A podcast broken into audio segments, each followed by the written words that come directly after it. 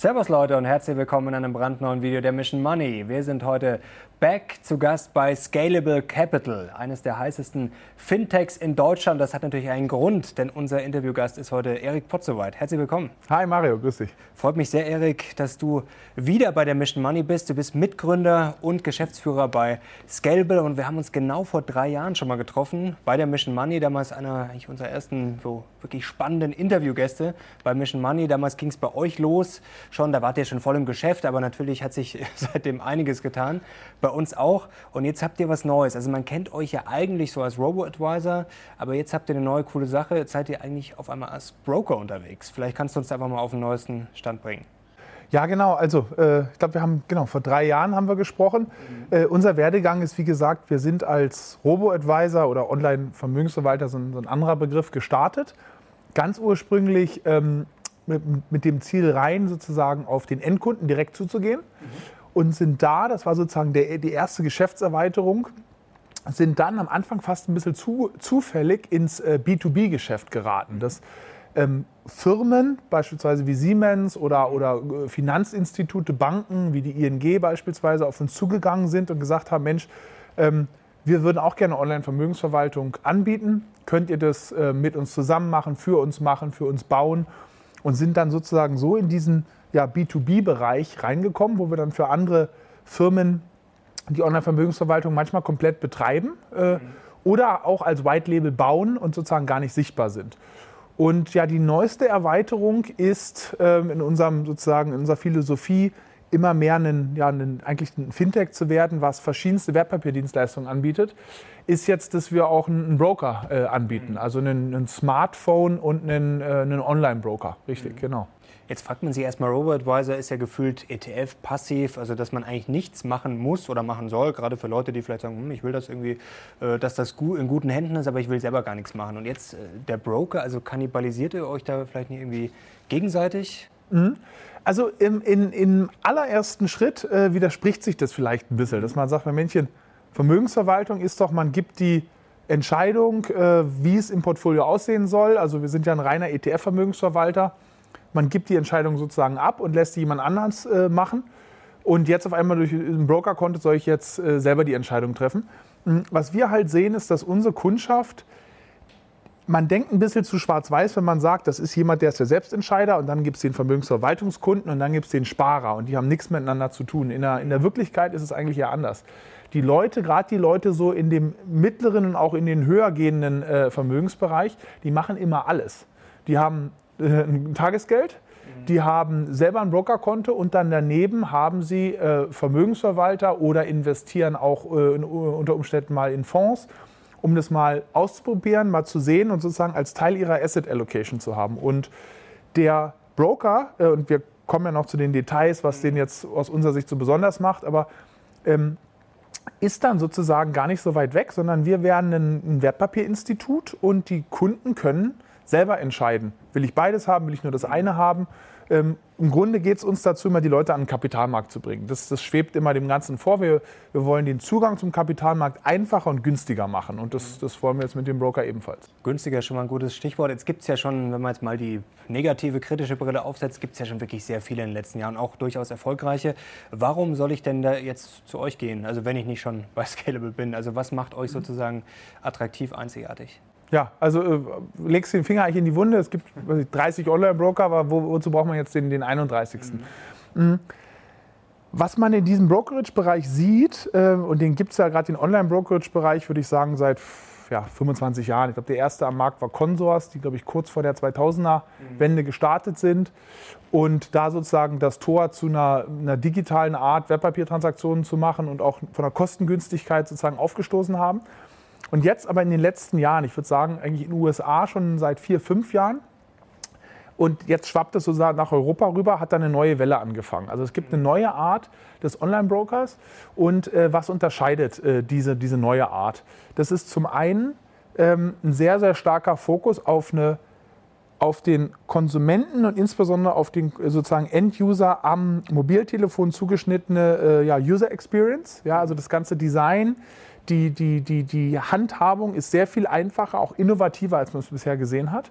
Und der zweite Schritt ist ein ganz äh, neues, revolutionäres Preismodell. Ja, also in den USA der Marktführer da unter den neuen ist ja Robin Hood. Ich glaube, die haben mittlerweile über 10 Millionen äh, Kunden die angeworben. Viele Schlagzeilen gemacht. Genau, zuletzt. viele Schlagzeilen, auch nicht nur gute Schlagzeilen gemacht, aber auf jeden Fall von sich, von sich hören gemacht. Ähm, und haben da über 10 Millionen Kunden angeworben mit einem ganz radikalen Preismodell, nämlich 0 Euro. Refinanzieren sich über verschiedene Quellen und werden für den sozusagen den, den Flow, den sie produzieren, bezahlt. Das ist bei uns anders, aber kann ich gleich mal erklären. Ähm, und wir sind sozusagen mit was in, in Deutschland mit was Neuartigem an den Markt gegangen und zwar mit einer der, unserer Meinung nach der ersten echten Flatrate oder ein Monatsabo. Also du zahlst 2,99 pro Monat und kannst dann, äh, hast den gesamten Handel mit drin. Also egal, äh, ob du viele oder wenige äh, oder wie viele Wertpapiertransaktionen du machen willst. Und du hast alle ETF-Sparpläne da mit drin. Also wir, haben, wir bieten 1300 ETFs aktuell auf unserer Plattform äh, von allen großen äh, Anbietern, die man so kennt. Also alle ETF-Sparpläne, der gesamte äh, Aktien- und auch Fondshandel, wer das möchte, für 2,99 flat. Das diese Philosophie ist so ein bisschen entlehnt, was du in den letzten Jahren schon gesehen hast bei so Anbietern wie Spotify und Netflix. Mhm. Ja, also äh, früher hat man ja auch immer pro Film gezahlt, ja, ganz früher noch in der Videothek und dann irgendwann bei iTunes 99 Cent pro Film oder pro, pro Song. Ähm, und immer stärker setzt sich eigentlich bei diesen technologiegetriebenen Unternehmen setzt sich dieses Abo oder dieses Flatrate-Modell durch dass ich eine Monatsgebühr zahle und dann die ganzen Dienstleistungen mit drin habe. Und wir übertragen dieses Prinzip sozusagen auf, den, äh, ja, auf, auf, auf Brokerage. Das ist das Neue. Vielleicht noch mal kurz zum Angebot, weil die Frage kommt auch immer ganz oft so, wer hat denn das größte Angebot, Sparpläne, ETF und Co. Jetzt hast du es vorher schon angesprochen, 1300 ETFs, glaube ich, ähm, zur Auswahl, das ist ja schon mal sportlich. Wie sieht es denn jetzt bei Aktien aus? Also kriege ich da dann auch gefühlt alle Aktien und vor allem, wo kann ich dann auch handeln? Geht das bei sämtlichen Handelsplätzen oder wie sieht das aus? Ja, also bei uns gibt es aktuell, oder fange ich mal mit den Handelsplätzen an, ähm, äh, du kannst äh, aktuell über einen Handelsplatz handeln. Das ist die Börse München. Das heißt sozusagen, alle Orders werden an der Börse börslich da auch ausgeführt. Ähm, die Börse München hat ein, deren sozusagen Handelsplattform für Privatanleger heißt Getex. Ja, deswegen fallen auch keine Kommissionen an. Was noch nicht angeboten ist, ist beispielsweise Ausführung über Xetra, weil da, das können wir nicht zu dem Flat Fee machen. Xetra verlangt halt harte äh, Euro-Stückkosten pro Trade. Und wenn wir da äh, Xetra sozusagen kostenlos anbieten würden, nehmen aber selber nur 2,99 für alle Trades und jemand haut dir da 10, 20 Trades durch, das ruiniert uns. Ne? Mhm. Ähm, können in der Zukunft mal überlegen, ob wir das sozusagen gesondert nochmal mit anbieten, um den, das, das gesamte Full-Service anzubieten. Aber äh, es läuft sozusagen alles über die Mörse München Getex. Ähm, Habe ich da irgendeinen Nachteil jetzt? Nö, Nachteil hast du nicht. Ich meine, es ist natürlich, aber, aber ein Nachteil könnte sozusagen sein, wenn du natürlich alle Handelsplätze hast, dann kannst du sagen, wo kriege ich die besten Kurse, wo sind die engsten Spreads. Okay. Jetzt ist aber so, ich meine, kann man sich ja selber, man kann unsere App ja einfach mal runterladen äh, äh, und mal ausprobieren und die, die Kurse sich anschauen. Insbesondere während der Haupthandelszeiten sind die Getex-Spreads, wenn man sich, wenn man berücksichtigt, dass du halt keine Extrakosten hast, ja, mhm ist es entweder genau auf Xetra ja, oder vielleicht ein oder zwei Cent weiter, was aber überhaupt nicht im Vergleich steht zu den normalen Kosten, die ich sonst beim Handel hätte. Das heißt, das ist, also ich handle da ja selber, soll man einfach mal selber vergleichen und die Kurse sind auch alles öffentlich. Das ist sozusagen der Handelsplatz und zu den Anzahl der Aktien. Auf Getex sind aktuell, glaube ich, etwas über 4000 Aktien. Mhm. Jetzt mag man sich im ersten Moment denken, ah, 4000 ist ja nicht so viel. Was man da mal berücksichtigen muss, ist, 4000, das deckt so gut wie alles ab, was das Herz begehrt. Ähm, denn die Leute denken immer, dass es sehr viel mehr Aktien gibt, als es eigentlich gibt. Also ich mache mal manchmal so einen Test, äh, wenn wir auch Leute interviewen hier, wie viele börsengelistete Unternehmen gibt es in den USA? Und die USA ist der größte Kapitalmarkt der Welt. Ja? Dann kommt manchmal, kommen manchmal so Antworten wie ja, Millionen. Ne? Es gibt keine 5000 publicly listed Unternehmen in den USA. Ja, also der Kapitalmarkt war früher sogar mal größer. Es gab früher mal 8.000 bis 9.000. Es gibt gar nicht so viele.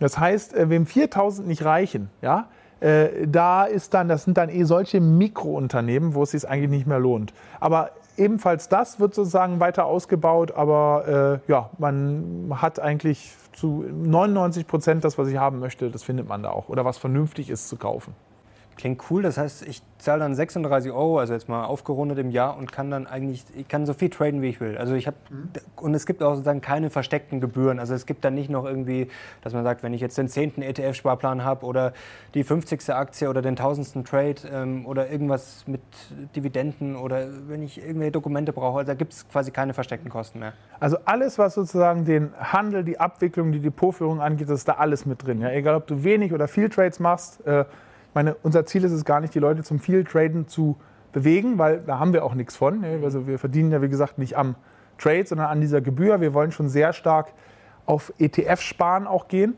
Aber grundsätzlich kannst du, ja, äh, kannst du das machen, wie du möchtest. Ähm, die, äh, ähm, es gibt sozusagen ein paar, äh, alle Dienstleistungen, die sich nicht gut automatisieren lassen, die werden bepreist. Also wenn du jetzt, also bei Dividenden und so, das ist alles nicht der Fall. Das, das ist in dem Preis mit drin. Wenn du jetzt eine Eintrittskarte für eine Jahreshauptversammlung haben willst. Ne? Okay. Das sind gar nicht unsere Kosten, sondern die Depotbank, das ist bei uns die Baderbank, die stellt das dann in Rechnung. Ähm, ja, aber das äh, bis auf diese Sondersachen, die die meisten Kunden nicht nutzen, ist das alles damit abgegolten. Es gibt sozusagen keine versteckten Kosten. Ja. Das ist natürlich jetzt schon grundsätzlich sehr günstig, also gerade wenn man es jetzt mit dem teuren vergleicht. Aber jetzt werden sich sicherlich einige sagen, hm, 2,99, es gibt ja auch welche, die das schon gratis machen. Warum soll ich denn jetzt dann trotzdem zu euch gehen? Ja, ich meine, muss man so ein bisschen reinschauen, ne? wer, also sozusagen, ja, wer es gratis macht und wie lange die das auch tatsächlich gratis machen. Also eine Dienstleistung, für die man ja Geld aufwenden muss. Ne? Ich meine, man sieht es, wir sind jetzt hier ein neues Büro gezogen, also Mitarbeiter muss man unterhalten, Technologie. Ähm, wenn es wirklich gratis ist, also nichts ist wirklich gratis. Ja? Äh, äh, wenn es wirklich gratis ist, kommen sozusagen die Einnahmen aus, aus anderer Quelle. Ja? Wenn nicht, kann man es einfach für eine längere Zeit nicht durchhalten. Wir sind hingegangen und haben gesagt, wir nehmen einen sehr günstigen Preis aber wir nehmen auf jeden Fall einen Preis. Es ist bewusst halt sozusagen nicht gratis. Also es ist extrem günstig. Wie gesagt, also 2,99, 3 Euro im Monat. Ja, das ist bei vielen anderen Brokern ist das, äh, bekomme ich dann noch nicht mal einen Trade für, ja, oder geschweige denn einen Sparplan. Ähm, sodass wir sagen, wir gehen sehr günstig rein und wir machen es halt bewusst nicht umsonst, sondern berechnen eine, eine faire Flatgebühr gegenüber dem, äh, dem Kunden. Und ähm, ja, das ist sozusagen die eine Komponente. Die andere Komponente, neben dem Preis ist, dass wir ähm, ja, sehr, sehr innovativ da auch sein wollen. Also wenn man sozusagen diese, diese monatliche Gebühr zahlt, dann ist man auch, hat man sozusagen auch, jetzt fällt mir nur das englische Wort ein, diese sozusagen diese Subscription to Innovation, also sozusagen alle Neuerungen, die wir planen. Äh, und wir haben da sehr, sehr spannende Ideen auf der Roadmap, insbesondere was den Bereich Portfoliobau im ETF-Bereich angeht. Da bin ich sozusagen Teil und kriege ähm, alle paar Monate gibt's eine, äh, eine sehr, wird sehr, sehr tolle und innovative Updates geben. Ähm, und, das, und das ist, ist, dann alles sozusagen dabei. Also das ist alles, da das, wird, das wird, alles mit bei sein, richtig, mhm. genau. Cool. Ähm, jetzt fragen sich sicherlich auch einige, egal was es jetzt kostet, ob jetzt 0 Euro oder 1,99, 2,99, warum machen die das? Also wollt ihr damit kein Geld verdienen? Also du sagst ja gerade richtig, das kostet ja auch alles was. Ähm, und wenn es dann, sei mal, jemand umsonst anbietet, dann fragt man sich ja schon teilweise, ist das seriös? Ähm, mhm lohnt sich das? Warum machen die das? Sind da versteckte Kosten? Geht es dann wieder um die Spreads vielleicht, die dann vielleicht unfair sind und dann wird hintenrum kassiert? Also warum macht ihr das und wie lohnt sich das dann eigentlich noch? Ja, also vielleicht kann ich da ähm, mal ein bisschen ins Detail gehen. Entschuldigung, wenn ich da so ein bisschen äh, aushole. Also von der Geschäftsphilosophie ist es, wir wollen, wie gesagt, ähm, wir sind ein Fintech-Unternehmen, ja, also Finanztechnologieunternehmen. Und wir wollen Finanzdienstleistungen. Wir haben mit der Vermögensverwaltung angefangen, gehen jetzt, wie gesagt, im Brokerage rein. Wir bieten auch mittlerweile Spar- und Tagesgeldprodukte an, über, äh, zusammen mit einem Partner äh, Raisin-Weltsparen. Wir wollen, wie gesagt, die Geldanlage einfacher und günstiger machen. So, das ist das Hauptcredo. Und wenn wir dadurch sozusagen Kunden in die Plattform ziehen können, die bei uns dann Kunde werden, das hat für uns an sich einen Wert. Und wie verdienen wir sozusagen jetzt Geld? Also das eine ist die direkte Gebühr, gegen, die wir äh, gegenüber dem Kunden äh, nehmen. Ne? Also bei uns, du kannst letztendlich, du musst auch nicht die Monatsgebühr nehmen, du kannst auch sagen, ich will keine Monatsgebühr, ich will pro Trade zahlen, dann zahlst du 99 Cent pro Trade. Das geht auch. Okay. Äh, die meisten nutzen aber dieses Abo-Modell. Das sind eigentlich, würde ich sagen, jetzt also mehr als ja, zwei Drittel der Kunden nutzen dieses Abo-Modell. So. Ähm, da, da haben wir eine direkte Einnahme. Und dann darüber hinaus gibt es noch äh, weitere potenzielle äh, Einnahmequellen. Das eine ist, ähm, dass du einen, ja, wenn du die Kunden mal im Brokerage äh, sozusagen äh, gewinnst, dass du auch deine Online-Vermögensverwaltung bewerben kannst. Also hast sozusagen eine Cross-Sell-Möglichkeit. Ja. Eine, eine, noch weitere Komponente ist, dass du mit Anbietern von Finanzprodukten, jetzt nicht eine Aktie oder so, sondern äh, wenn es ein Fonds ist, ein ETF ist oder vielleicht am späteren Zeitpunkt auch mal ein Zertifikat oder ein Optionsschein, dass du mit denen halt sogenannte Prime-Partnerschaften vereinbarst ja, und von denen sozusagen Geld bekommst, dass die Produkte bei dir sozusagen gehandelt werden können. Ne? Das muss man, äh, wie gesagt, aktuell haben wir das noch nicht, aber das ist auch noch eine potenzielle Einnahmequelle. Das haben wir in der Vermögensverwaltung nicht, weil in der Vermögensverwaltung ist es ein Interessenskonflikt, wenn du so Prime-Partnerschaften machst, weil du dann halt immer nur die Produkte in das Portfolio packst, äh, wo du äh, was für bekommst. Beim Broker kann der Kunde ja selber entscheiden und von daher passt das dort sehr viel besser. Aber das ist eine weitere Einkommensquelle. Äh, und ja, noch eine weitere Einkommensquelle könnte irgendwann sein, wenn es jemals wiederkommt, wenn der Zins halt positiv ist, ne, dass du über eine Zinsmarge Geld verdienst. Aktuell ist es eher das, das, Gegenteil, du verlierst Geld. Also alles Geld, was nicht angelegt ist und auf dem Verrechnungskonto drauf liegt, mhm. da verlierst du Geld. Ja? Mhm. Aber so setzt sich das zusammen. Das Ganze ist schon sehr, sehr eng gepreist. Also sozusagen unser Umsatz pro Kunde liegt deutlich unter dem Umsatz von klassischen Banken eh, aber auch von Online-Brokern. Aber das wiederum ist auch die Hypothese ist, dass wir halt sehr viel mehr Kunden in einer, einer sehr viel kürzeren Zeit gewinnen können, weil das Preismodell so attraktiv ist. Ne? Und am Ende ist es bei jedem Business halt immer eine, eine, eine Funktion aus ähm, ja, äh, Anzahl an Kunden mal Umsatz pro Kunde. Und entweder du hast einen sehr hohen Umsatz, dann brauchst du nur wenig Kunden, oder du hast einen geringen Umsatz pro Kunde, das ist unsere Strategie, aber dafür dann halt sehr, sehr, sehr, sehr, sehr viele Kunden. Und diese sehr vielen Kunden, ja, und ich komme komm ich auch sozusagen gleich zum Abschluss äh, äh, der langen Antwort auf deine Frage, da geht es darum, kann ich die effizient und skalierbar betreuen. Und das gelingt einem, wenn man eine sehr, sehr moderne äh, Technologie äh, einsetzt. Ja, eine sehr moderne Technologieplattform, die wir hier haben. Jetzt ist ein Stichwort, was auch immer wieder fällt, wenn es um ja, Banken, Broker, Fintechs geht, Aktienleihe. Da fragen sich vielleicht auch manche noch, wie ist das denn jetzt, wenn ich bei Scalable, Scalable beim Erik meine Aktien kaufe?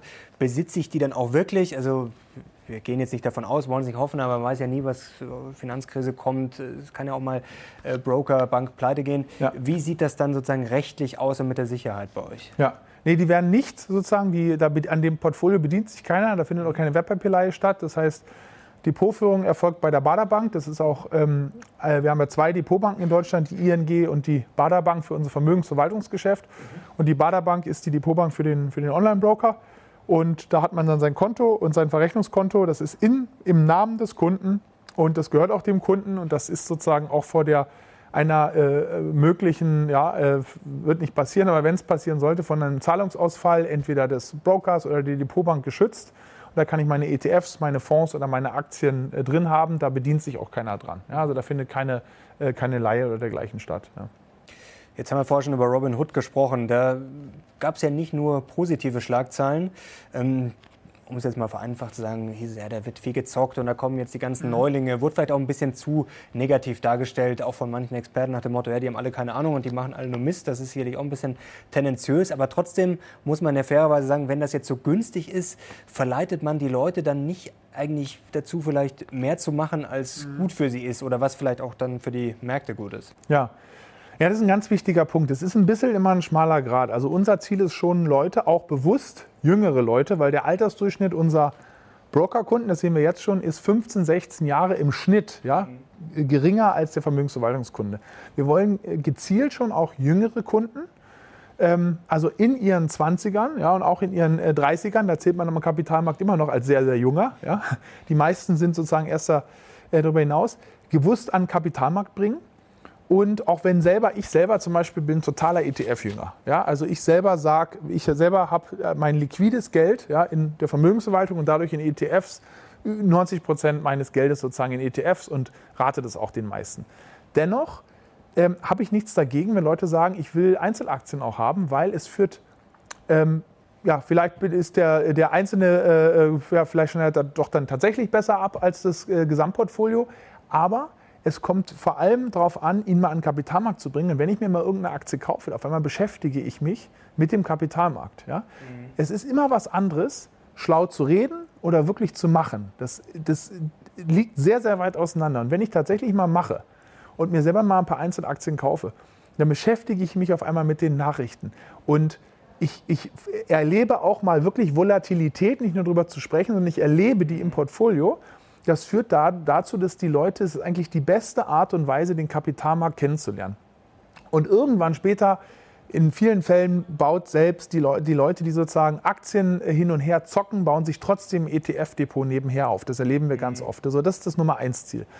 Was wir nicht wollen, ist, äh, unnützes, unnützes Traden, äh, ähm, dass die Kunden sozusagen dadurch sich eigentlich aufreiben. Und das, wir haben das wie folgt eingeengt bei Robinhood beispielsweise. Da kannst du ja schon ab, glaube ich, ab einem Euro loshandeln. Bei uns kannst du es die Mindestordergröße pro, wenn du, wenn du sozusagen da einen Aktienkauf machst, ist 500 Euro. Mhm. Weil wir gesagt haben, selbst bei sehr niedrigen Kosten macht darunter keinen Sinn. Es macht einfach keinen Sinn, selbst wenn du 99 Cent pro Trade zahlst beispielsweise, einen Trade für äh, 10 oder 20 Euro zu machen, weil das kostet dich faktisch 5 oder 10 oder, oder 20 Prozent äh, deines, äh, deines Wertes, das du einsetzt. Das heißt bei uns 500 Euro, Sparpläne gehen ab 50 Euro los, die gehen sozusagen schon ab, ab kleiner los. Also monatlich. Genau, die monatlichen Sparpläne.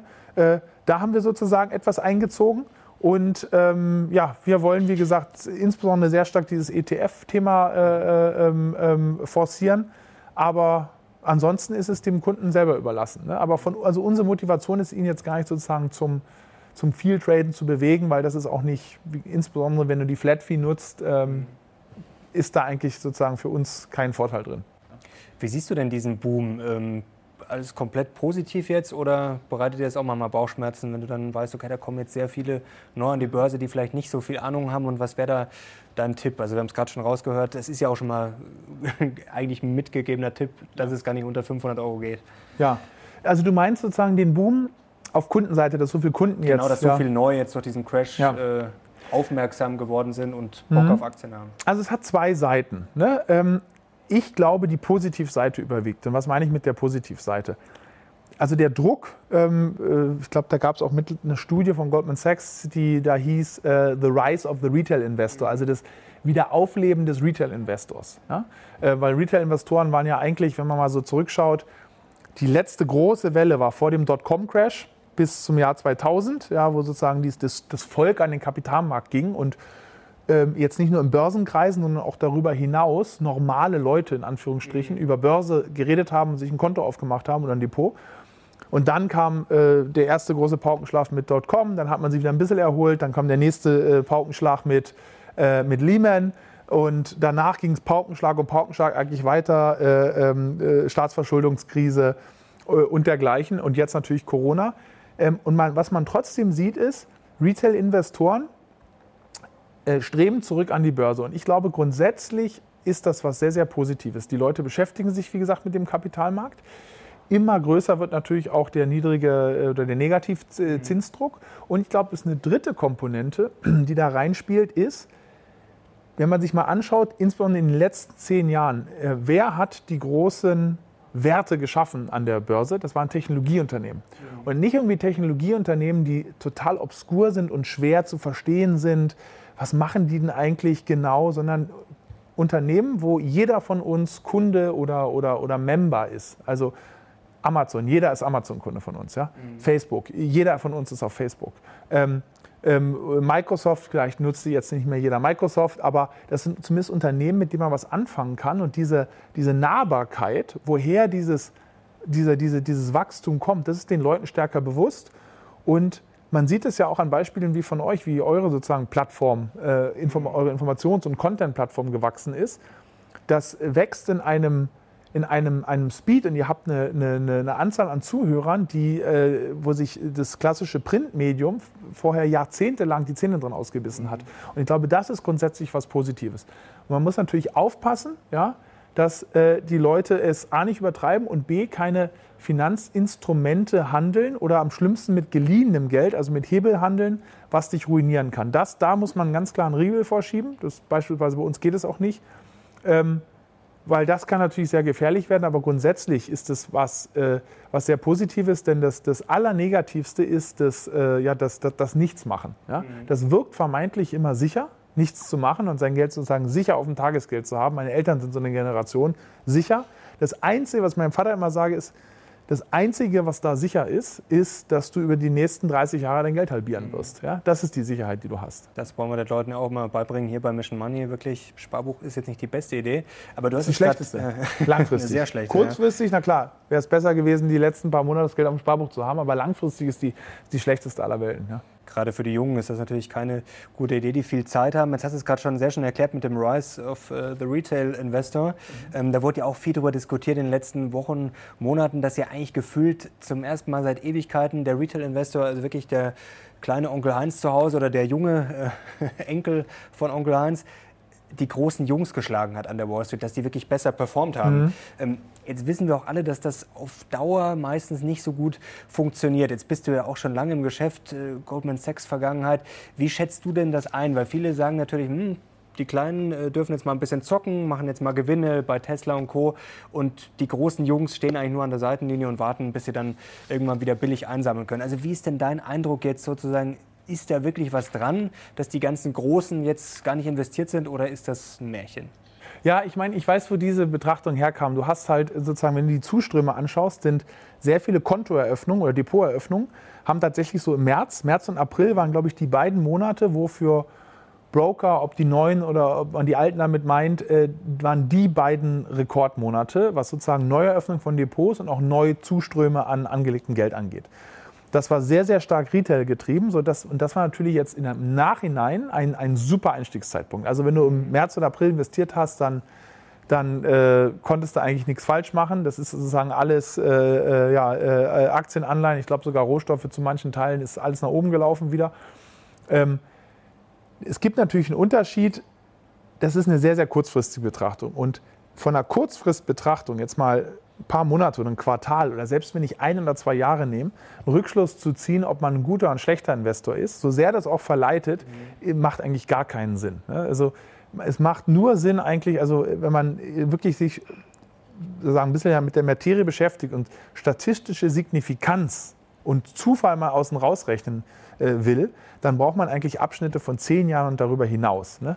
Ist natürlich eine sehr lange Zeit. Ja, äh, äh, man neigt dann immer dazu, sozusagen, ich will schon ein Ergebnis und ein Urteil fällen nach, nach kürzerer Zeit. Aber es scheint tatsächlich so gewesen zu sein, dass in Summe Retail-Investoren ein gutes Händchen bewiesen haben, dass sie bei niedrigen Kursen, Sie hatten ja vorher, haben Retail-Investoren sehr hohe Cashquoten gehabt. Also in Deutschland die größte Anlageklasse ist ja das Nichtstun, also 2,5 äh, äh, Billionen, 2500 Milliarden sind in Cash.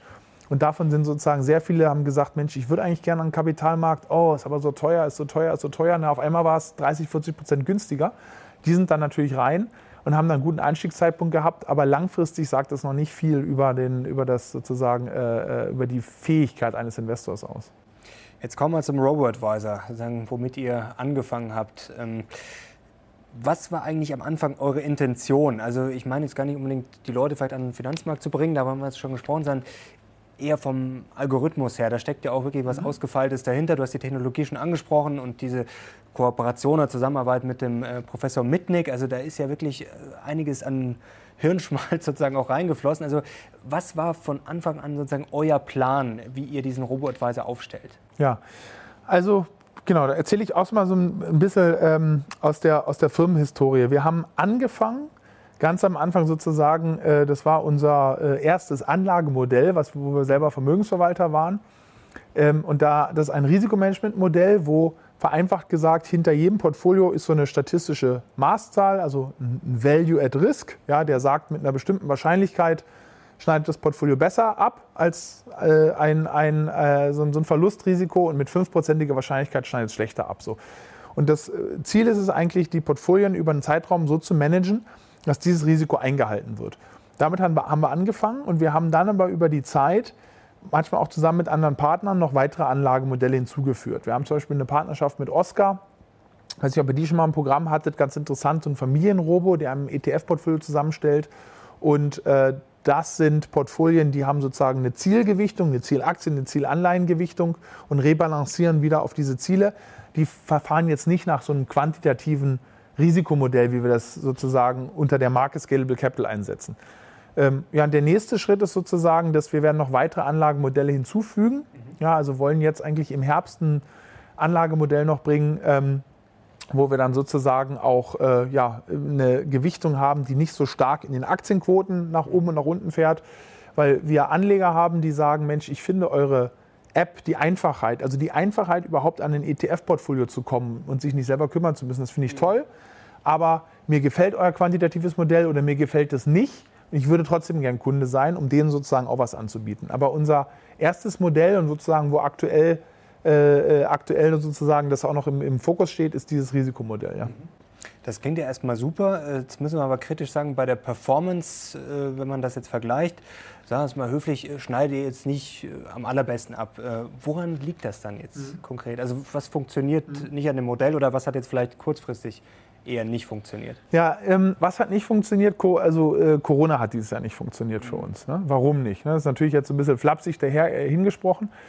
Wir haben grundsätzlich ein Anlagemodell, was sehr gut funktioniert, auch nachweislich sozusagen. Also in, äh, wir haben da hunderte von Simulationsstudien gefahren und jetzt sozusagen nicht ein geschöntes Backtest, damit man sich selber gut fühlt, sondern immer wieder auch out of sample. Das heißt, neue Zeitperioden reingeschmissen, um zu schauen, ist es immer noch robust. Dieses Risikomanagement, wie wir es machen, funktioniert sehr gut und sehr robust, wenn du sozusagen längere Risikotrends hast. Und mhm. der typische Bärenmarkt ist eigentlich ein Markt, wo die meisten Verluste in der zweiten Hälfte oder sogar eigentlich erst im, im letzten Drittel des Bärenmarkts ein, eintreten. Ne? Da kann man sich, wenn man sich die letzten, was ich, 20 Bärenmärkte mal anschaut, stimmt, ja. dann ist das typischerweise dauert, um überhaupt mal, also die Bärenmarktdefinition ist ja minus 20 Prozent Kursverlust. Um überhaupt mal dahin zu kommen, braucht der typische Bärenmarkt so knapp um die 50 Wochen. Ja, das ist also ein Jahr. Ähm, und fängt danach eigentlich erst an, nochmal stärker abzubauen. Und diese Risikotrends, und die haben wir zum Beispiel gesehen in den großen Krisen äh, Dotcom, also 2000 bis 2003 oder auch äh, Lehman. Lehman haben viele jetzt immer noch diesen einen Lehman-Tag in Erinnerung. Lehman fing ja schon über ein Jahr vorher an, ja, mit den Ausfällen der Mortgage-Länder in, ja. genau, in Kalifornien und dann war äh, Bankrun auf Northern Rock in, in Großbritannien und Lehman war eigentlich sozusagen das, äh, da kann man es eigentlich sehr schön sehen, die großen Verluste haben dann sozusagen bis dann, bis März 2009 reinge, äh, reingefangen. Aber das sind Krisen, also nochmal zusammengefasst, Dotcom oder Lehman, bei denen so ein Modell sehr gut funktioniert. Sehr gut bedeutet, du hast deutlich reduzierte Verluste, also viel weniger Verluste, als du mit einer beispielsweise einer Strategie hast, die starre Gewichte hat oder eine Buy-and-Hold-Strategie. Da, da outperformt es stark. Welche Krisen kann es nicht gut? Enorm schnelle V-Bewegung. Mhm. Ne? Und bisher war sozusagen immer das Beispiel, auch in vorherigen, wenn ich darüber gesprochen habe, habe ich immer gesagt, na, sehr schnelle Bewegungen, wie beispielsweise Fukushima 11. September, das ist, das ist äh, nicht gut zu fassen für so ein Modell, weil du sozusagen sehr schnell nach unten rauschst und oftmals danach auch sehr schnell wieder nach oben rauscht. Und Corona, wenn du so willst, obwohl es die Bärenmarktdefinition getroffen hat, ja, war eigentlich ein enorm schnelles V. Also eigentlich eine übermäßig starke Korrektur, die nach oben geschnellt ist. Und das ist wirklich, äh, das ist, das ist, das ist wirklich sehr schwer zu fassen für das Modell und hat in diesem Jahr die Performance äh, absolut nach unten getrieben und äh, ja, salopp gesprochen äh, versaut, weil du hattest drei, vier Wochen mit einem sehr starken Absturz, also DAX 40 Prozent, US-Märkte, die noch sehr viel resilienter waren eigentlich als die europäischen Märkte, minus 30 mhm. Prozent. Und dann dieses, diese enorm schnelle Korrektur nach oben. Und wir haben das sozusagen, das Modell hat im März äh, stark Aktien abgebaut, also mehr als, die, äh, mehr als die Hälfte der Aktienquote sozusagen reduziert und hat was eigentlich, was, was, äh, was, was nicht gut war, aber was eigentlich gar nicht der Kern war, weil wenn der Markt noch weiter abgeschmiert wäre oder unten geblieben wäre, dann hätte es gar nicht so einen großen Unterschied gemacht. Aber du hast den Wiederaufstieg viel zu wenig mitgenommen. Viel zu wenig, als wenn du die Quote gehalten hättest. Jetzt muss man natürlich eine zwei Kannst Sachen vielleicht noch ganz kurz erklären, wie die ja. Aktienquoten dann so aussahen. Ich sage jetzt mal vor dem Crash, dann mhm. wie sich das so entwickelt hat, typischerweise bei euch. Ja. Vielleicht ganz kurz, dann können Sie die Leute also, vielleicht besser einschätzen. Also du hast, wir haben ja verschiedene Risikoklassen. Die mhm. niedrigen Risikoklassen, die haben ihre Benchmark äh, sogar, waren on-Benchmark oder haben sogar leicht outperformed. Die waren nicht das Problem. Die höheren Benchmarks, das sind so Value-at-Risk-Klassen bei uns so um die 20. Die hatten vor der Krise ähm, relativ, für uns eine relativ hohe Aktiengewichtung. Das heißt so 70 bis 80 Prozent. Ja, also Ähm, und dann muss man nochmal ein Detail dazu nennen. Und in dieser Aktiengewichtung dazu, da kam dann sozusagen auch noch Pech dazu, innerhalb der Aktiengewichtung waren Aktien ähm, oder Aktien-ETFs gewichtet, die nochmal mehr verloren haben als der Kapitalmarkt. Also wir, die stärkste Gewichtung war bei uns im US Value. Mhm. Ja? Und Value hat äh, eigentlich in den letzten Jahren äh, schlecht performt so, äh, und war deshalb natürlich auch vom Modell als günstig und attraktiv eingeschätzt. Aber dazu kam auch noch, dass Value nochmal in der Spitze mehrere Prozentpunkte, und wir reden da wirklich über 5, 6, 7 Prozentpunkte, schlechter abgeschnitten hat als der, der breite S&P 500. Oder auch schlechter abgeschnitten hat als andere Faktor-ETFs. Zum Beispiel Momentum hat eigentlich eher gut abgeschnitten. Mhm. Zweite Komponente war, dass wir ähm, ähm, Immobilien-ETFs, REITs drin haben, die auch schlechter abgeschnitten haben als der Markt. Das heißt, die hohe Aktienquote war das eine und dazu sozusagen die Gewichtung in Value und Immobilien. Und äh, ja, sozusagen jetzt oder äh, auch im März, April wurde die Aktienquote dann von diesen 70, 80, je nachdem welcher Risikoklasse ich war, schon mehr als die Hälfte gesenkt. Das heißt zwischen 20 bis 25, 30 Prozent. Das tut dir natürlich dann, dann weh. Jetzt aktuell sind wir bei einer Aktienquote die wieder etwas aufgebaut wurde, sozusagen, um schon im Markt zu sein, aber noch nicht so optimistisch ist und wieder ganz äh, hochfährt auf die, auf die Vorkrisenniveaus. Aktuell haben wir, glaube ich, so eine Aktiengewichtung in diesen Value 20 Klassen so von um die 40, vielleicht 40, 45 Prozent in den Portfolien. Aber um das mal zusammenzufassen, also wie gesagt, wenn die Vola dann zum Beispiel steigt, dann geht man raus und wenn sie dann sozusagen wieder niedrig ist, dann geht man sozusagen wieder mhm. rein. Aber hat man da nicht immer so ein bisschen das Problem, also mit den Bärenmärkten, klar verstehe ich normalerweise, das war jetzt nicht klassisch, normalerweise dauern die ja locker mal zwei, drei Jahre. Ja. Ähm, und äh, das erste Tief ist dann meistens auch nicht das tiefste Tief. Ähm, aber trotzdem hat sich da die Welt vielleicht so ein bisschen geändert und ist das nicht gerade eigentlich der Vorteil von dem Retail-Investor auch gegenüber den institutionellen, dass die ja dann auch meistens nach ihren Risikokennzahlen arbeiten müssen und dann eigentlich immer zyklisch sind? Also ist das mhm. eigentlich äh, dann wirklich ein Vorteil? Langfristig ja. Also langfristig ähm, ja, sind wir, also wir sind natürlich davon überzeugt, aber das lässt sich auch wirklich, also empirisch lässt sich das nachweisen, dass es langfristig äh, von Vorteil ist. Du hast natürlich, äh, langfristig bedeutet aber, dass du trotzdem, wenn eine Strategie über acht Jahre, zehn Jahre, zwölf Jahre dir einen Vorteil bringt, du kannst trotzdem oder wirst, weil du dich anders verhältst als der Markt, wirst du auch immer wieder Phasen von Underperformance haben. Und diese Phasen, die können manchmal nur ein paar Wochen oder Monate sein, aber die können auch manchmal mehrere Jahre, mehrere Underperformance-Jahre sein. Das hast du immer, wenn du dich anders als das Marktportfolio verhältst. Und in diesem Jahr ist es ganz klassisch so. Und ähm, sozusagen, wenn du sagst, so, das, die Modellcharakteristik, du hast in diesen Wendepunkten hast du immer einen Zeitverzug drin. Das heißt, in diesen starken Wendepunkten siehst du in Anführungsstrichen immer, immer ein bisschen dämlich aus. Ja, weil du hast äh, übergewichtet, wenn eigentlich Untergewichtung besser gewesen wäre und dann dreht der Markt wieder und dann bist du untergewichtet, wenn eigentlich eine Übergewichtung beispielsweise in Aktien äh, besser sein sollte. Das heißt, in diesen Wendephasen siehst du immer schlecht aus. A la long ist das aber eine Strategie, die eigentlich gut, die eigentlich gut funktioniert. Auch ja. besser als Buy and Hold dann signifikant? Ja, oder? besser sozusagen, muss man mal sagen, was besser ist. Besser betrachten wir wirklich auf sozusagen auf Sharp Ratio Basis. Mhm. Ne? Äh, nicht sozusagen einfach nur rein auf Rendite, sondern immer Rendite, wie viel Risiko ich sozusagen dafür übernehmen muss. Ne?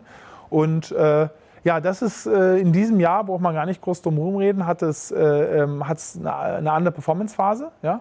Jetzt ist natürlich das Jahr noch nicht zu Ende. Ja? Muss man mal schauen, was macht der Markt. Wenn er natürlich jetzt weiter steigt, dann wird das nicht, dann kann man es per Definition nicht mehr aufholen. Wenn er jetzt nochmal stark einbrechen würde, dann machen wir da tatsächlich wieder Land gut. Langfristig sind wir natürlich von Risikomanagement überzeugt und das zeigen auch die, das zeigen die Daten, das zeigen die, die Simulationsstudien. Aber in diesem Jahr war es natürlich was, was, was, was schon bitter, so eine, eine Underperformance in den höheren Klassen äh, äh, hinzunehmen. Ne? Also für die Kunden natürlich, aber auch für, für einen selber. Ne? Man hat ja sein eigenes Geld da auch äh, vollständig investiert. Also das heißt, es kommen ein paar neue Modelle dazu, aber ihr glaubt weiterhin an das und zieht das durch. Und äh, mhm. wie gesagt, das ist ja meistens auch nicht die beste Idee, wenn man den Plan ständig ändert. Also das ja, wenn du von den Strategien, wir haben die, die Strategie Prinzip schon sozusagen, bleibt. wir haben die ähm, unserer Meinung nach etwas verbessert für sozusagen schnelle V-Korrekturen, aber grundsätzlich musst du bei dem Modell bleiben, weil wenn du jedes Mal, wenn ein Modell mal eine Underperformance-Phase hast, dann rausspringst, das ist auch das Schlimmste aller Welten. Mhm. Ja? Warum fügen wir jetzt weitere Strategien hinzu? Die, äh, diese Überlegung, die hat schon vorher stattgefunden, denn bei großen Asset Managern, ja, also jetzt wie bei, beispielsweise bei BlackRock, ja, äh, ähm, natürlich jetzt ein sehr großer, auch bei allen anderen, da siehst du, man hat nie immer nur eine Strategie, sondern man hat mehrere Strategien, damit die Kunden sich das A auch selber aussuchen können mhm. und B auch über Strategien hinweg diversifizieren können. Weil wenn du dem Ganzen, und das meine ich jetzt gar nicht, dass das irgendwie sarkastisch klingen soll, dem Ganzen trotzdem was Gutes dieses Jahr abgewinnen willst, dann halt, dass Scalable tatsächlich was anderes macht als der Markt. Denn sehr, sehr viele sozusagen der anderen äh, äh, oder auch äh, aktiven Manager sind im Grunde gar nicht, greifen gar nicht ein, sondern sind, machen sehr, sehr, sehr, sehr enges Benchmark-Tracking. Und unser Modell verhält sich tatsächlich anders. Und wenn du dich anders verhältst, kannst du Out-Performance-Phasen haben oder auch Under-Performance-Phasen. Mhm. Dieses Jahr ist eine Under-Performance-Phase, aber wer das sozusagen gezielt auch möchte, ein Modell, was sich anders verhält, und dann über Modelle hinweg diversifizieren möchte, dem wollen wir in Zukunft das halt ebenfalls bieten und da sozusagen die Plattform äh, vergrößern. Ja. Wie sehr glaubst du denn, dass sich das alles generell äh, berechnen lässt? Kann man mal, also man könnte jetzt auch die These aufstellen, ähm, das hat Ken Fischer auch neulich erst äh, gesagt, eigentlich mit diesen ganzen Daten dass das heutzutage gar nichts mehr wert ist. Mhm. Also er meinte, früher hätte das gut funktioniert. Er hat damals auch das Kurs-Umsatz-Verhältnis äh, erfunden, geprägt und am Anfang hat das gut funktioniert. Dann haben es immer mehr gemacht. Also man könnte eigentlich auch schon glauben, die Daten stehen ja mittlerweile gefühlt jedem zur Verfügung. Das ist ja viel einfacher als jetzt vor 30, 40, 50 Jahren. Da musste man ja wirklich dafür zahlen, hart recherchieren. Ähm, lässt sich das alles noch so berechnen? Ähm, auch ein KGV ist ja gefühlt im Crash oder auch jetzt, ja. wenn Geld gedruckt wird, wie blöd. Ähm, sind diese Kennzahlen aus deiner Sicht schon noch was wert? Ist das jetzt nur ein vorübergehendes Phänomen, weil jetzt alles mit Geld zugeschüttet wird, mhm. weil die Zinsen so niedrig sind? Oder könnte es vielleicht schon sein, dass sich die Welt auch einfach ein bisschen geändert hat, weil einfach gefühlt ja, Daten auf der einen Seite sehr viel wert sind, aber da sie natürlich auch irgendwie leichter zugänglich sind, äh, auch weniger wert sein können? Ja, also ich weiß, was du meinst. Ist, die Frage ist immer, was man erwartet. Wer sozusagen ähm, generell, jetzt nicht nur bei uns, sondern bei quantitativen Anlagesystemen. Ne? Also ähm, das ist ja das eigentliche, was wir machen. Ne? Wir haben eine, eine, eine, quantitative Anlagestrategie und ähm, gibt es ja auch andere, sehr, sehr große in Amerika. AQR ist zum Beispiel einer der größten, äh, äh Cliff Esnes, also ganz interessante Person auch, der mal sozusagen im Internet zu folgen. Äh, ähm, einer der größten, glaube ich, mit 160 oder 170 Milliarden äh, verwaltet. Oder Bridgewater hat viele quantitative äh, Zusätze oder, oder Modelle. Die Frage ist immer, was man erwartet. Ja? Wer den Stein der Weisen erwartet und sozusagen das Modell, was in jeder Marktphase einfach äh, 5% oder 10% besser performt als der, äh, jetzt mal ganz platt ausgedrückt, was ich, der DAX oder der MSCI World oder irgendeine Mischung aus MSCI World und, und, und Online-Index, das wird niemals klappen. Das ist aber auch, das ist aber auch äh, zumindest bei den seriösen Anbietern niemals das Versprechen, sondern mhm. das Versprechen ist, sich über einen längeren Zeitraum einen relativen Vorteil zu erarbeiten. Ja? Und ähm, da sind wir nach wie vor von überzeugt, aus verschiedenen Gründen. Du hast nicht ein Modell, was sozusagen die Zukunft perfekt kennt. Du hast immer bei diesen Anlagemodellen, es geht sich, dreht sich immer um Wahrscheinlichkeiten. Es geht darum, Wahrscheinlichkeiten einzuschätzen und dann sozusagen, das ist auch ganz wichtig, das unemotional umzusetzen. Ja? Und die Frage ist ja mal, was ist die Alternative? Die Alternative ist selber machen, da unterliege ich ähm, Emotionen. Ich kann es auch nicht so günstig, wie es zum Beispiel ein institutioneller Manager machen kann. Ja? Und da glauben wir schon dran, dass es langfristig einen Vorteil äh, bringt. Wer natürlich glaubt, dass sozusagen mit einem quantitativen Modell der Computer wie beim äh, Schachspielen äh, jeden Menschen zu jeder Zeit immer schlägt, das ist einfach, das ist, das ist eine, eine übertriebene Erwartung an diese Quantenmodelle. Ja. Mhm. Und selbst die großen, die ich nannte, sozusagen soll jetzt gar nicht, dass man sich dahinter einen Finger auf andere zeigt, aber AQR, ähm, katastrophale Performance dieses Jahr in ihren, ihren gerade in ihren Risk-Premium-Modellen, ja, also Year-to-Date, äh, Risk-Parity-Ansätze wie bei Bridgewater haben ein sehr schlechtes Jahr. Es ist, dieses Jahr ist für Quantenmodelle, zumindest für die meisten, die immer eine bestimmte Trendkomponente mit drin haben, einfach ein, wirklich ein, ist diese Corona-Krise wirklich absolutes Gift gewesen. Ja? Mhm. Langfristig glaube ich aber schon, insbesondere wenn die Kosten niedrig sind, dass das absolut ins Portfolio gehört. Plump gefragt, verstehen das die Leute? Weil manche, die hören dann, oh, der Professor mit an Bord, Quantmodelle, Computer, der mhm. macht ja immer gefühlt alles richtig, so nach dem Motto, ja, der weiß genau, wann er verkaufen muss, perfekt, wie du es gerade gesagt hast, wann er wieder rein muss. Ähm, also hast du das Gefühl, dass die Leute da vielleicht zu hohe Ansprüche haben, weil die halt denken, ach, der, der Computer kann ja gar keinen Fehler machen. Oder mhm. versteht man das schon? Ich glaube, man versteht das. Ich meine, Natürlich ist es bei uns, ähm, es hat eine technische Komponente und wir sehen das auch in unseren äh, Kunden. Ne? Also das, die äh, meisten Kunden kommen aus so zwei, drei Berufsfeldern. Also die meisten sind eigentlich Informatiker, Banker, äh, Wirtschaftsprüfer, Berater. Also das die ziele ich sozusagen als eine Berufsgruppe. Also ich würde mal sagen, jemand, der ein Wirtschaftsstudium hat und sich mit Zahlen und Business beschäftigt. Ja? Oder Naturwissenschaftler. Nicht nur, aber ich würde, ich würde schätzen, dass das schon groß, zwei Drittel der Kunden sind. Ja? Mhm circa 90 Prozent der Kunden, das wissen wir aus, dem, aus den Onboarding-Abfragen bei uns, wissen, was ein ETF ist, was ja schon ein bestimmtes Bildungsniveau und Interesse für die Materie ver, ver, ver, verlangt. Das heißt sozusagen, grundsätzlich haben wir da schon eine Kundschaft, die ein technisches Verständnis mitbringt. Ähm, natürlich jetzt nicht im Teil und die haben natürlich auch den Code nicht gelesen, den wir, den wir einsetzen. Ne? Wir haben zwar ein White Paper auf der Homepage, aber das nicht. Aber die haben grundsätzlich, hören die da schon zu und ich meine, wir sind da schon sehr, sehr, sehr transparent. Also ich meine, was Value at Risk ja sagt, ist, in 95 Prozent der Fälle wird die Verlustschwelle nicht gerissen. In 5 Prozent der Fälle, also an einmal in 20 Jahren, wird die Schwelle gerissen. Mhm. Und äh, äh Covid-19, Corona, wie, wie man es nennt, ist dieser einmal in 20 Jahren Effekt. Es ist noch ein Ereignis. Es ist, wenn man es genau nimmt, statistisch gesehen, noch nicht mal der einmal in 20 Jahren Event, sondern es ist der einmal in 100 Jahren Event. Also die, für uns ist sozusagen die Schnelligkeit einer Korrektur, die ist entscheidend. Ne? Wenn sie nicht so schnell ist, kommt man damit gut zurecht. Wenn sie schnell ist, kommt man weniger gut zurecht. Die Höhe war gar nicht das, war gar nicht das Besondere bei Corona, die Schnelligkeit. Also die, der schnellste Bärenmarkt der Geschichte in aufgezeichneten Kapitalmärkten war die Weltwirtschaftskrise 1929. Und Corona war doppelt so schnell. Mhm. Doppelt so schnell wieder. Und wie gesagt, der normale Bärenmarkt dauert 50 Wochen. Corona hat sozusagen das in drei bis vier Wochen hingelegt. Ne? Also nur sozusagen, um die Magnitude nochmal zu verstehen, dass wir hier wirklich von einem, das ist nicht nur der einmal in 20 Jahres Effekt, der ist halt eingetreten, aber das, bei uns heißen die Portfolien auch wirklich so. Ja? Value at Risk 95. Und deswegen haben wir sozusagen das sehr, sehr transparent ähm, äh, äh, klassifiziert. Und es gehört natürlich aber auch dann dazu, ja, viel Informationen zu geben. Deswegen sprechen wir jetzt ja heute auch. Äh, wir schicken Newslettern, wir schreiben da auch Artikel äh, zu, um das sozusagen einzuordnen und, und zu erklären. Ja. Nee, finde ich auch super. Also Kompliment dafür. Äh, da gibt es ja auch andere in der Branche, die, sagen mal, alles schön reden. Und das finde ich wirklich toll bei dir, dass du da nicht drum herum mhm. redest, sondern wirklich ganz klar auch sehr selbstkritisch bist. Und das, glaube ich, kommt auch bei den Leuten zu Hause dann besser an, als wenn man jetzt sagt, ach, wir haben gar nichts falsch gemacht oder was heißt falsch gemacht, aber lief halt jetzt auch einfach mal blöd. Ja, ich meine, so ein halt Algorithmus, halt genau, Schwäche, so ein Algorithmus äh, ähm, macht äh, per se genommen ja nichts falsch, sondern er agiert halt so, wie er gecodet ist. Er folgt ja Regeln, ist ein regelgebundener Ansatz. Ja? Und ja, genau. Genau, das muss man natürlich auch immer auf dem Schirm haben, wenn man das äh, kritisiert. Ähm, kurzer Ausblick noch. Ihr seid ja bis auf jetzt den Corona-Crash äh, scheinbar kaum zu stoppen. Habt jetzt auch wieder Geld eingesammelt. Jetzt habt ihr auch noch eine Kooperation mit Gerd Kommer. Ähm, ja. Wo geht es denn jetzt für euch noch hin? Wie geht es weiter?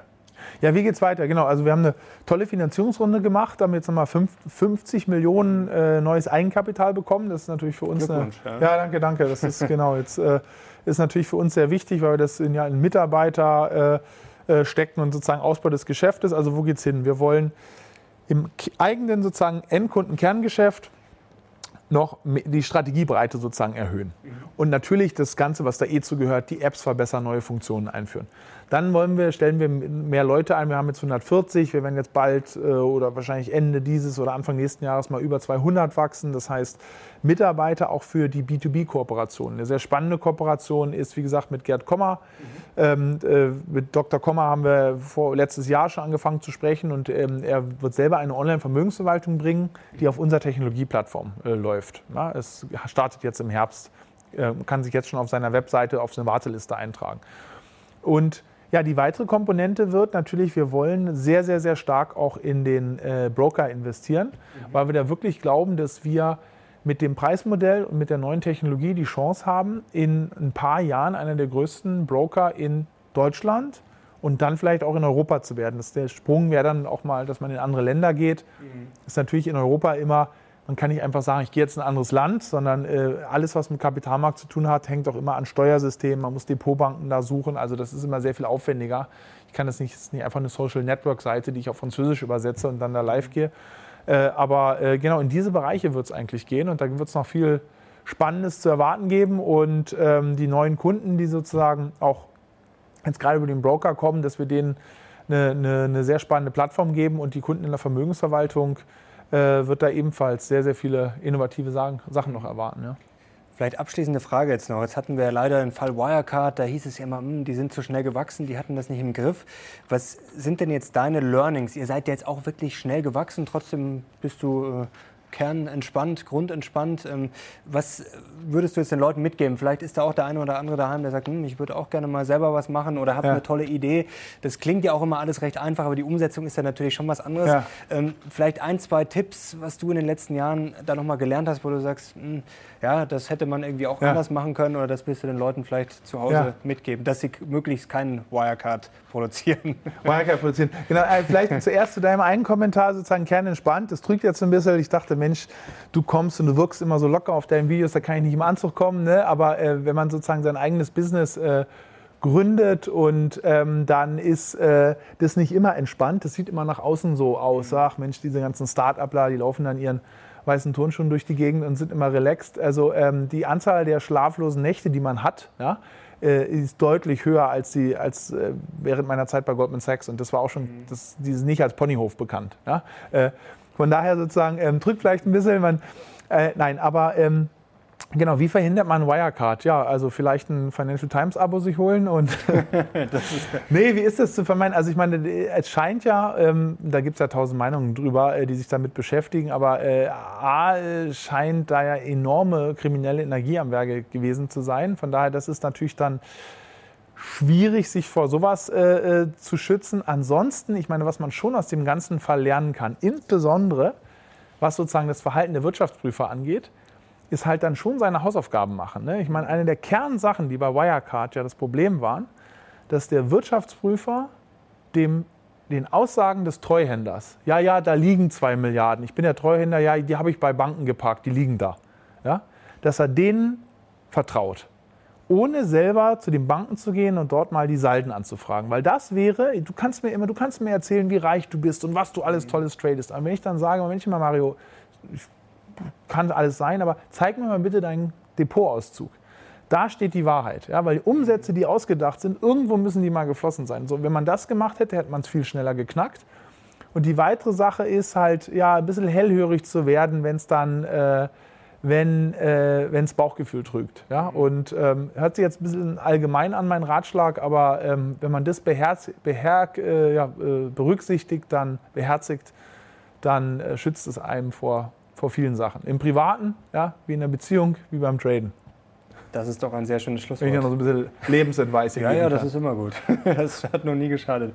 Erik, herzlichen Dank dir. Hat großen Spaß gemacht. Ja, danke. Und wie gesagt, fand ich sehr toll, wie offen und mit was für einer Freude du dabei bist. Und äh, hebt sich, finde ich, positiv ab von manchen anderen in der Branche, die vielleicht ein bisschen mehr ja, Offenheit und Selbstkritik vertragen können.